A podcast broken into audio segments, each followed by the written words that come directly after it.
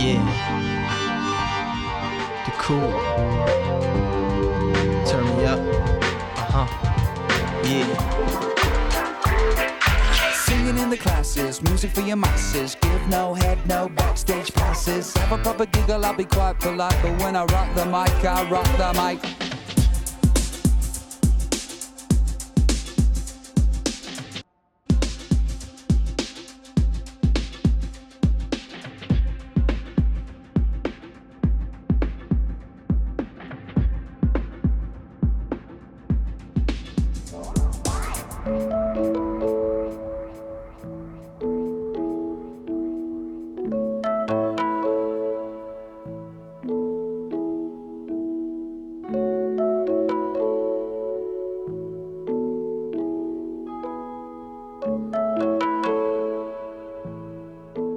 Suite de l'interview débutée la semaine dernière autour du genre ambiante, retrouvons dans cette deuxième partie Jean-Yves Leloup, spécialiste des musiques électroniques et aussi auteur chez Le Mot et le Reste d'un passionnant ambient music, avant-garde, new age, chill out et cinéma.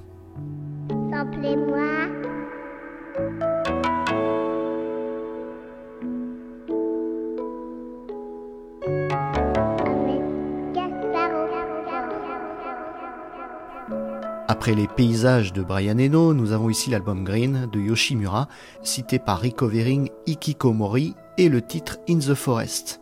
Tu reprends une citation de Yoshimura qui se félicite que l'auditeur puisse contempler un paysage de manière différente grâce à sa musique. En remontant jusque John Cage, tu parles aussi de paysages imaginaires. La musique ambiante, une musique introspective, oui, mais aussi qui peut déformer, altérer notre vision du monde. C'est la force de ce style?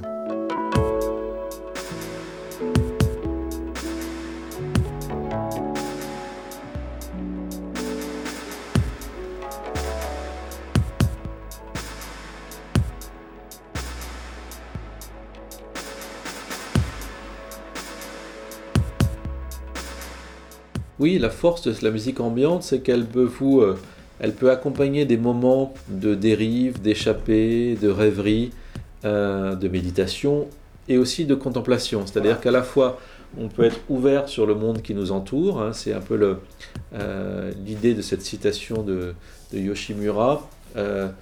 C'est une musique qui colore un petit peu l'environnement et qui peut-être colore aussi notre regard et qui nous permet de poser un regard parfois plus apaisé tout en étant aiguisé sur le monde qui nous entoure. Donc c'est un peu l'idée de la, de la rêverie à travers la, vitre du, train, hein, par exemple. Voilà, on se perd un petit peu dans cette contemplation.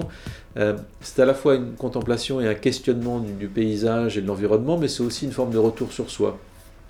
Donc la musique ambiante permet ce, ce double mouvement. On peut s'ouvrir au reste du monde, mais revenir aussi à l'intérieur de, de soi-même ou faire un peu le vide aussi euh, dans soi-même. Donc il y, a, un aspect qui est assez proche de la méditation.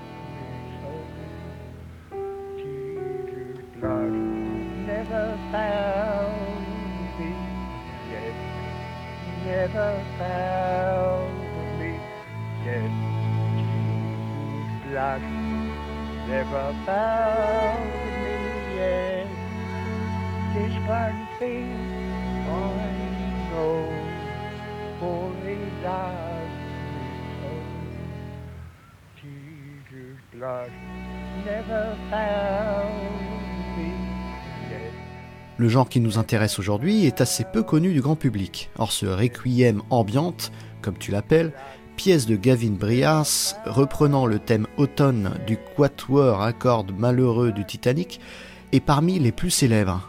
Briars était un disciple de John Cage. Cette musique, par sa forme et son aura, doit-elle avant tout sa théorisation à John Cage? Bah, John Cage fait partie effectivement des personnalités qui ont réfléchi plutôt à la question de notre rapport musical au monde. C'est-à-dire que, voilà, selon lui, tout peut être musique, on peut porter une écoute musicale au monde qui nous entoure. Euh, les sons de l'environnement, les sons de, la nature ou les sons de notre environnement urbain peuvent naturellement s'intégrer à la musique. Et tout ça fait naturellement partie euh, de l'histoire de la musique au XXe siècle. Hein. Beaucoup d'autres compositeurs ont intégré les, les sons de l'environnement à leur composition euh, musicale. Mais lui, il a fait aussi à la fois dans ses compositions, mais à la fois à travers aussi ses œuvres de passeur, ses, écrits, euh, ses, conférences, au même titre que Brian Eno, ces deux figures de, de passeurs aussi, euh, de, presque de pédagogues.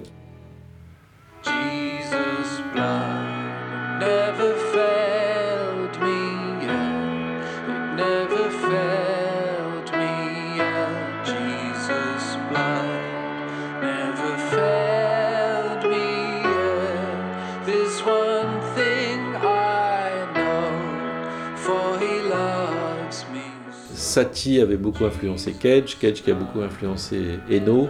Eno était très influencé par, ces deux personnages qui n'étaient pas de, la même époque et qui tous avaient tenté de, réfléchir à cette question du rapport entre la, musique et de l'espace dans lequel la musique se, diffuse, se, se, développe et comment aussi la musique peut habiter l'espace d'écoute.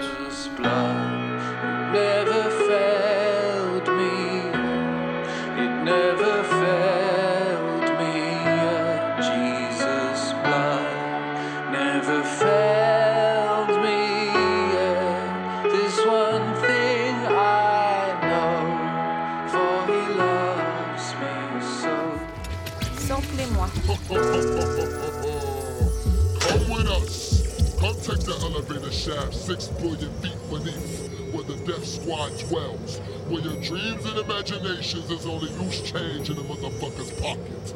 This is Dr. Travis coming to you live from WFDS. We're from the Dark Side Radio.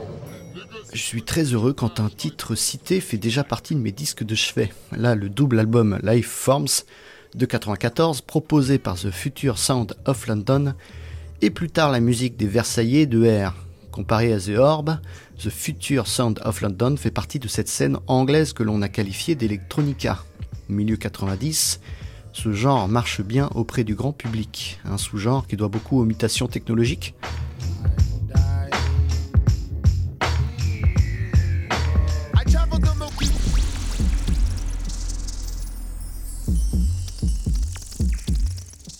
Future Son of London, c'est un, groupe effectivement qui est aussi devenu un peu comme Kraftwerk, un projet multimédia, puisqu'ils se sont équipés en son et en, vidéo euh, euh, dans leur studio qui s'appelait Earthbeat, voilà, le battement de cœur de la Terre, on pourrait dire, mm. dans lequel ils ont composé toute une série de, vidéos en 3D, euh, ou en 2D ou en 3D, de, de clips pour leur musique. Ils ont été parmi les premiers à faire des concerts des concerts en ligne à l'aide des lignes ISDN, qui est un peu voilà, euh, l'origine de leur euh, ligne internet, mm. donc en direct depuis leur studio, qui était rediffusé sur des radios. C'était vraiment très nouveau à l'époque, dans les années 90. Ils en ont tiré un très bon disque qui s'appelle ISDN, tout simplement. Et donc c'était des groupes très en phase avec euh, effectivement les, technologies de leur époque, mais leur principal instrument, ça a été le sampler. Hein. la musique de Future Son of London, c'est quasiment que du collage, en tout cas à cette époque, une très grande partie de, collage, de, fragments assemblés, de centaines de, fragments volés ici et là, alors à la fois dans leur quotidien et aussi dans d'autres disques.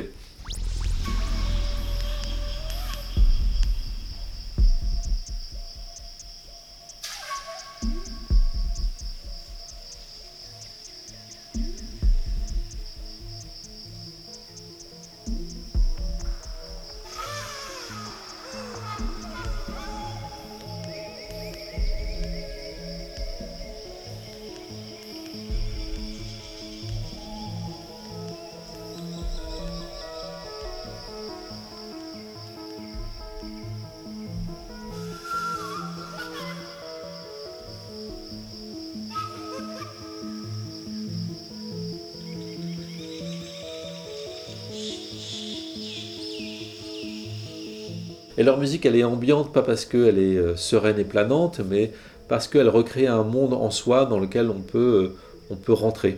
Euh, voilà, et c'est, elle est très proche de, elle, est- elle vient vraiment de la culture psychédélique, du psychédélisme britannique.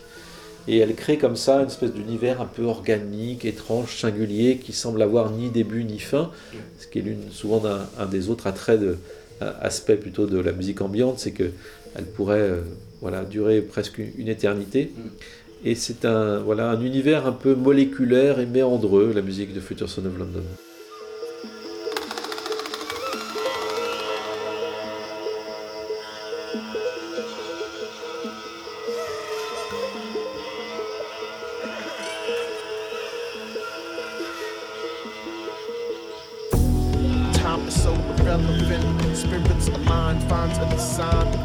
So benevolent. It's so fuses, of desire that senses my senses. Trigger blend so tremendous. The world that I reside in. Sometimes I'm hiding, soulmates dividing. Nights are unwinding. Pleasure that I thought I once knew. It never grew. Ladies.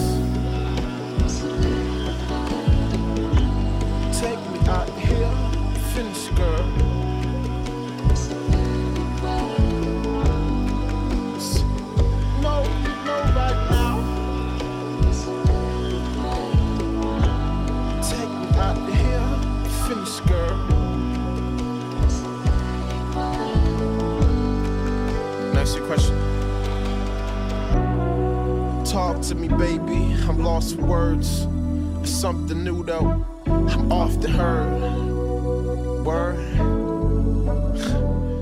Tu cites Air puis iCube dans ton livre, seul représentant français du genre ambiante, en tout cas selon toi.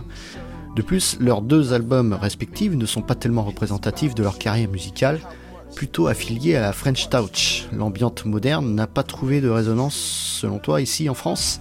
Pas énormément. En fait, c'est les albums français, il y en a plus que ça dans- qui sont dans le livre. Ils sont très singuliers et souvent euh, ne sont pas toujours euh, représentatifs du reste de l'œuvre de, de- de ces artistes-là. Aujourd'hui, on voit émerger vraiment une nouvelle génération de, de musiciens et de musiciennes qui sont assez proches de l'ambiante, qui n'ont parfois à peine fait un album ou qui viennent à peine de le sortir. Donc il y a, il y a une scène qui que se constitue aujourd'hui qui est représentative de l'attrait de la nouvelle génération pour la musique ambiante, qui, qui est vraiment réelle aujourd'hui, sans qu'il ait pour l'instant produit de stars, de vedettes ou d'énormes succès.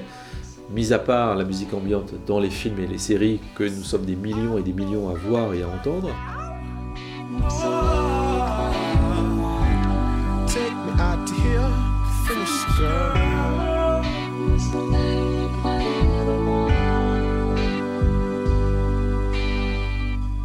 Jet FM, Check it. Let's go.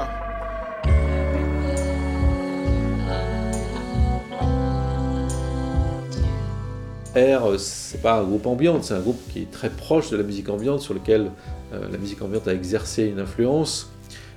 Et c'est plutôt avec Le Soleil est près de moi, c'est une chanson, c'est presque un des rares exemples de chanson ambiante, enfin il y en a d'autres, hein, peut-être, euh, bien évidemment, tellement éthérée qu'elle semble, elle est portée par une phrase qui est, qui est répétée euh, de manière un petit peu lancinante et, et poétique. Et j'ai trouvé que ce- ce- voilà, cette œuvre était assez représentative aussi de la manière dont, dont l'ambiance pouvait se, se- se disséminer à travers la pop et notamment, euh, notamment euh, la chanson. 91.2.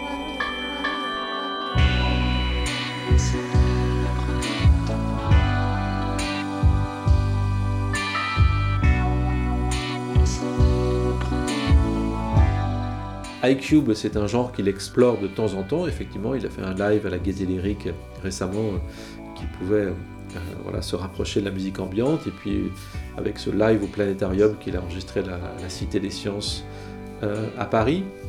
Et puis, euh, il y a deux, au moins deux autres albums français hein, dans, dans le livre, euh, notamment euh, l'album d'Edith Prog, voilà, qui est un, un compositeur euh, français qui, qui vient plutôt de la pop et qui a fait un album de, à la fois euh, de piano méditatif et d'électronica. Donc le dernier disque sorti sur le label 1000 Plateaux en, en 2001.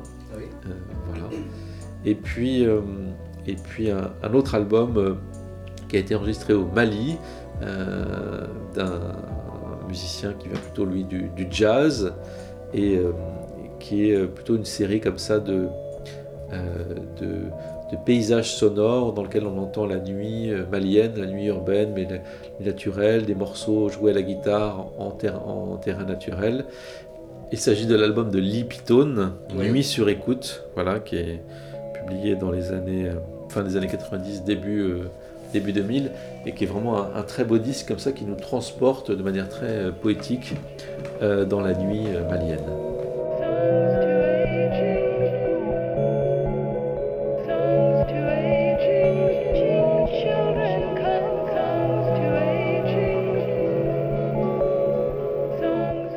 Alors j'aimerais amorcer ce qui, je pense, est la vraie problématique de ton livre et de ce genre aussi défendu par David Toupe. Il n'existe pas de genre ambiante. C'est du fait même d'un manque de contours ou d'une même grammaire que ce style peut être unifié sous cette appellation, je le disais en intro, fourre-tout. Est-ce se tromper de vouloir à tout prix trouver une définition claire et précise de cette grande famille de musique? Bah, c'est se tromper de vouloir euh, définir des genres musicaux de manière trop stricte dans la musique populaire de manière générale, hein, que ce soit le rock, le métal, ce sont des, les genres musicaux populaires, ils finissent toujours par se, par se transformer, par se changer. Alors bien sûr, il y a des choses qui sont plus reconnaissables que d'autres, euh, comme le, je sais pas, le, effectivement le heavy metal ou le, rap euh, par exemple.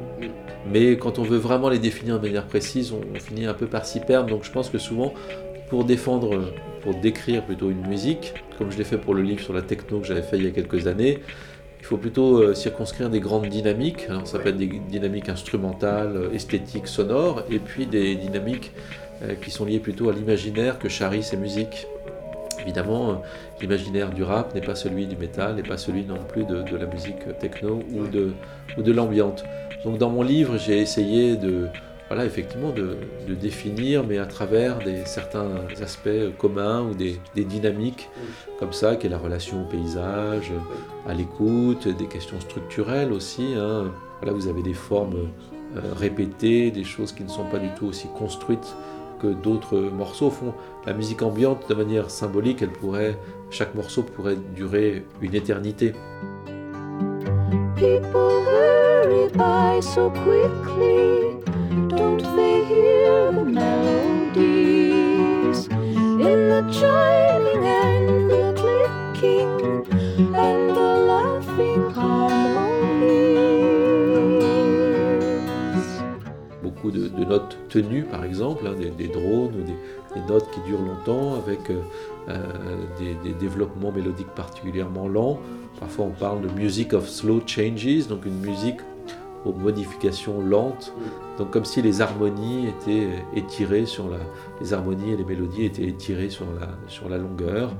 Et une musique aussi qui tente euh, de nous faire euh, percevoir le temps de manière beaucoup plus distendue, en tout cas qui possède la capacité à, étirer le moment présent euh, vers, vers l'éternité. Et puis l'autre idée, c'est cette musique que l'on peut habiter comme un lieu, par exemple.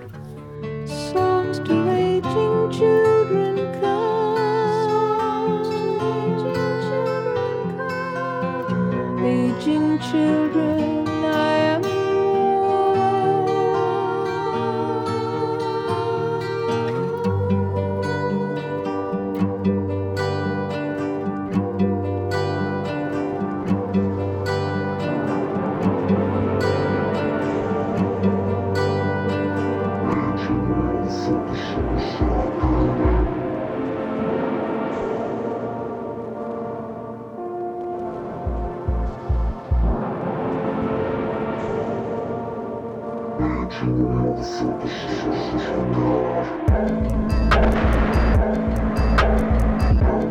L'année dernière, tu avais gentiment accepté mon invitation pour une spéciale Détroit électronique. En conclusion et à la perspective de la sortie de ton livre sur l'ambiance, je t'avais demandé si une émission sur le sujet était possible. Nous voilà donc aujourd'hui avec des extraits de musique dite ambiante, avec des samples tirés de celle-ci, mais c'est vrai que peu de sources sont elles-mêmes échantillonnées dans les dites musiques. J'en viens à mon propos, beaucoup des disques que tu as sélectionnés se sont construits tout de même autour d'enregistrements, que ce soit du field recording ou des extraits d'interviews. Pas mal de samples, mine de rien, mais plutôt empruntés au domaine public et pas vraiment musical.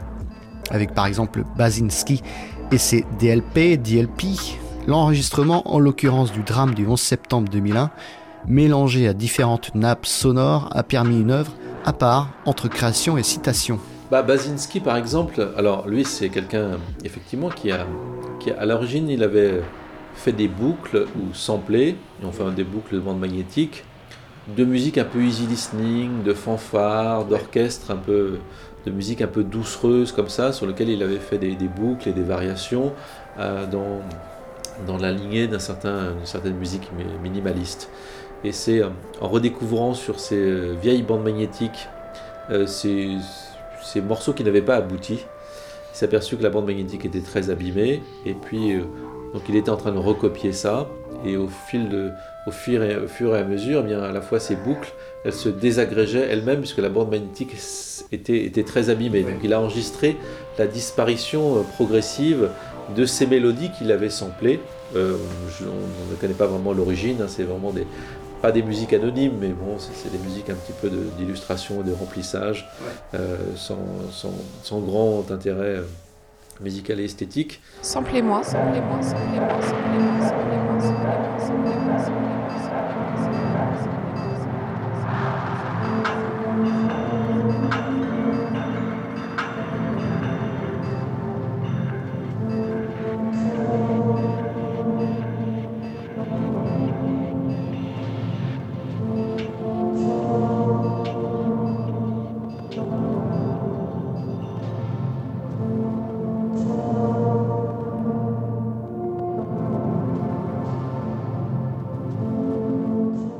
y, a, il y a cette idée de, de la boucle et quand même du sample et de sa détérioration, de sa dégradation euh, euh, progressive, ce qui est d'ailleurs un des, un, des, un des traits caractéristiques de l'ambiance de ces 20 dernières années, qui, est- qui, qui tourne beaucoup souvent autour de la question de la mémoire, de la disparition de la mémoire, du passage du temps, mais non plus celui de l'éternité, mais de, de l'ineffable avancée.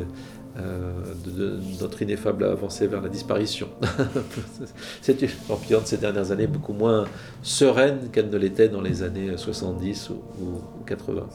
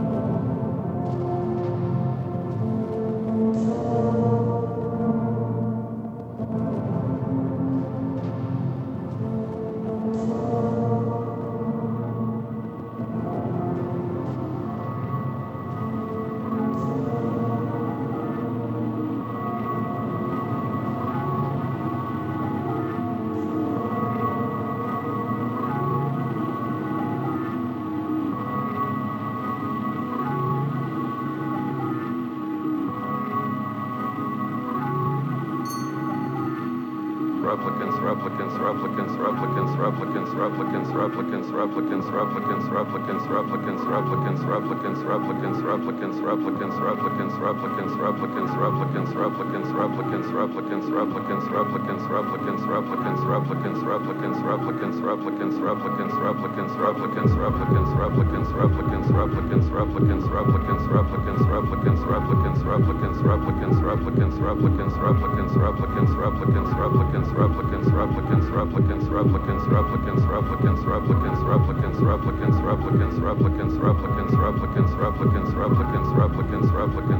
Je connaissais principalement Ryuichi Sakamoto pour ses bandes originales magnifiques, comme celle faite pour Nagisha Oshima ou Inaritu, ou même avec son groupe Yellow Magic Orchestra très inspiré par Kraftwerk, tiens donc.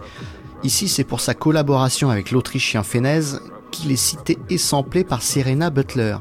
On est en 2007 et tu parles d'une certaine mutation des musiques ambiantes, caractérisée par ce disque Cendre, addition de deux univers distincts. Oui, déjà le titre Cendre eh atteste bien de cette euh, nouvelle esthétique de l'ambiance de ces dernières années, hein, qui possède une dimension mélancolique beaucoup plus affirmée que par le passé. On peut sentir une certaine mélancolie euh, chez Brian Eno, mais c'est une mélancolie presque presque heureuse, bienveillante, ou qui est plutôt liée aux souvenirs de, l'enfance. Donc il y a une certaine nostalgie qui peut parfois être euh, difficile à vivre, mais, chez Eno, c'est une sorte de douce mélancolie, on va dire.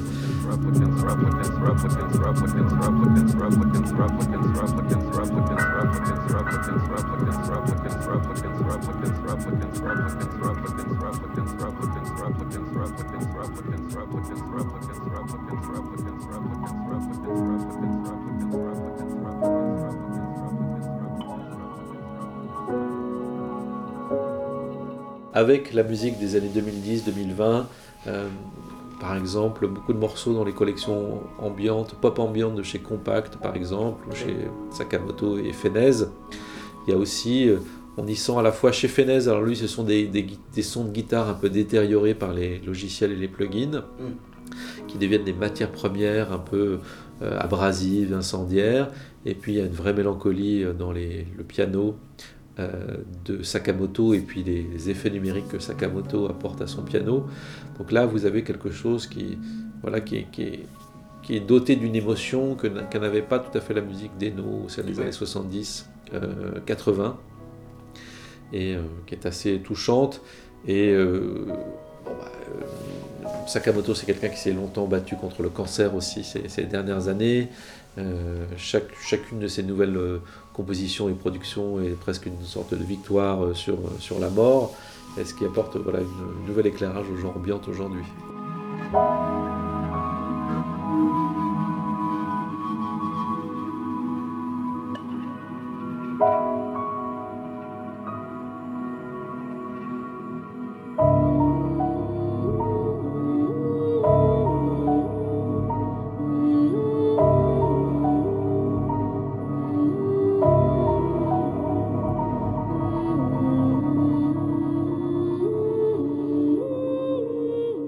Concluons avec non pas un échantillon, mais un remix, autre forme de pont musical entre Mogwai et Max Richter, sur un titre de ce dernier tiré de son œuvre monumentale de 8 heures, Sleep.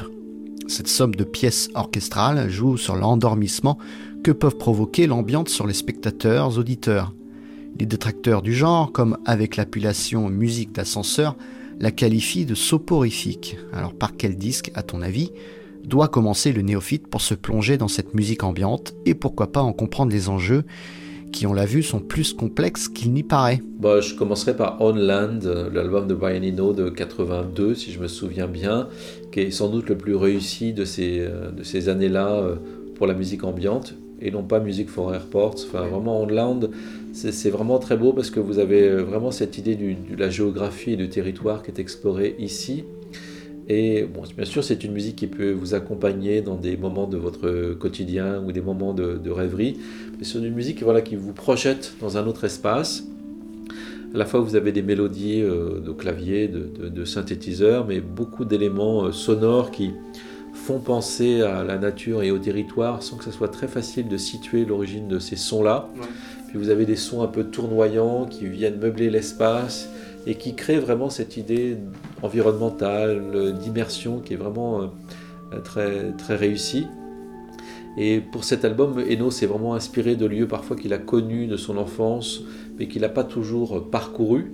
Donc c'est des lieux auxquels, qui étaient présents dans son esprit, euh, présents sur des cartes. L'album, c'est des fragments de cartes notamment.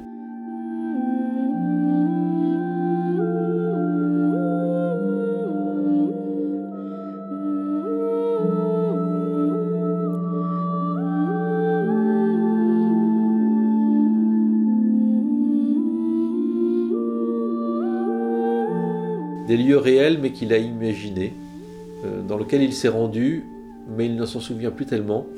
Et il dit toujours, je me suis peut-être allé là-bas, mais je n'en suis pas sûr. Et donc j'ai créé à partir de, ces, de cette, euh, idée assez poétique, euh, ces musiques lieux, on pourrait dire. Et c'est vraiment un des albums les plus réussis, les plus réussis du genre, pour cet aspect vraiment de, de l'échappée, de la rêverie et de l'imaginaire qui est lié au territoire.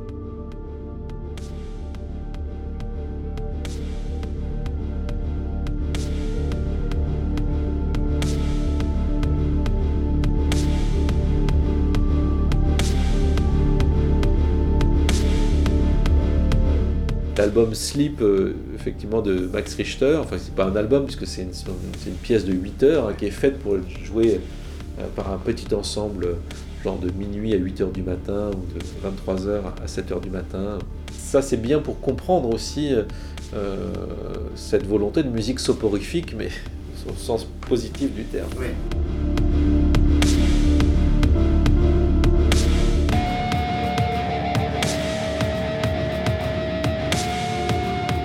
Eh bien, merci encore, Jean-Yves Leloup, d'avoir accepté mon invitation, et à bientôt.